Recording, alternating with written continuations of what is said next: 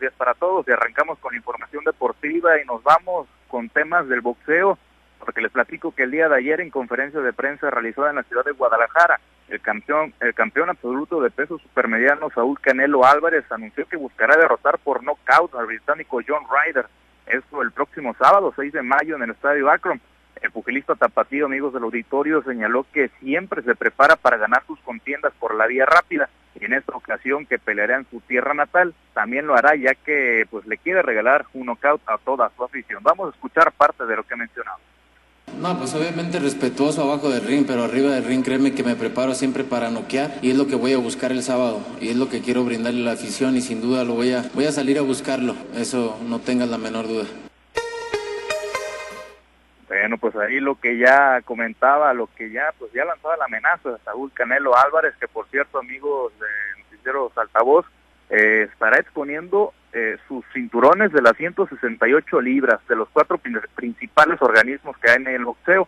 Esto en contra del británico John Ryder, también conocido como el Gorila, que con 34 años de edad cuenta con una marca de 32 victorias y 5 derrotas con 18 knockouts.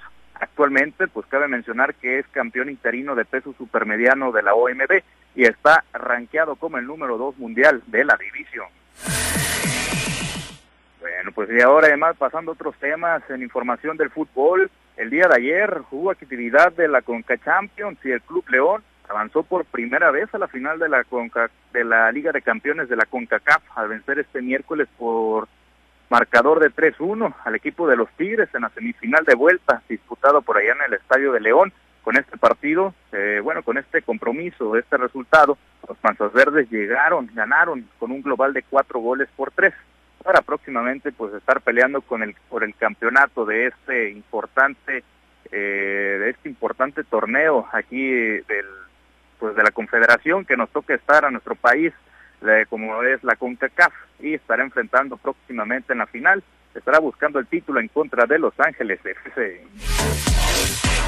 Bueno, y es más información, ahora pasamos a temas del Cibacopa. El día de ayer por allá en la capital sinaloense, les platico amigos del auditorio, la serie entre los caballeros y los pioneros de los mochis finalizó igualada tras la victoria que se asenció el equipo del norte de Sinaloa, esto por un marcador de 103 puntos a 97 en el segundo juego de la serie disputado la noche del día de ayer por el Polideportivo Juan S. Millán. Con este resultado, Pioneros sigue en el fondo del standing de la segunda vuelta con marca de 3-9 en juegos ganados y perdidos, mientras que la Nobleza se ubica en la quinta posición de la tabla de posiciones con récord de 5 victorias y 7 derrotas. Cabe mencionar que restan dos series para que finalice el rol regular de esta temporada del Ciba Copa. En la próxima, los pioneros eh, recibirán en el Centro de Usos Múltiples de los Mochis a los halcones de Ciudad Obregón los días viernes y sábado de mayo, ya mañana y pasado mañana. Por su parte, Caballeros visitará la frontera para medirse ante los Onquis de Tijuana. Por otra parte, amigos del auditorio, los Venados de Mazatlán barrieron el día de ayer a los pioneros de Guaymas. Lo hicieron eh, al derrotarlos en el segundo compromiso 85 puntos a 78 y en la próxima serie los mazatlecos estarán visitando a los líderes Rayos de Hermosillo.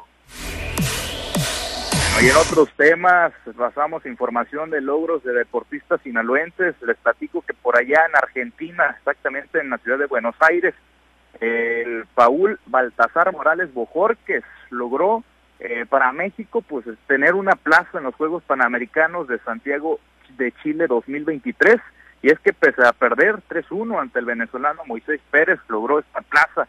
Ante esto, Miguel Bojorques admitió sentirse contento por el resultado, mas no satisfecho, ya que deseaba una medalla. Escuchamos cómo lo mencionaba estoy muy contento por el resultado que se logró la plaza, pero para seguir trabajando porque pues, no se tuvo medalla. Y pues también darle las gracias a todos por todo el apoyo, mi estado, a mi director de líder, al gobernador y pues a mi presidente por todo el apoyo que nunca me dejan de la mano, igual también pues a mi tío y entrenador.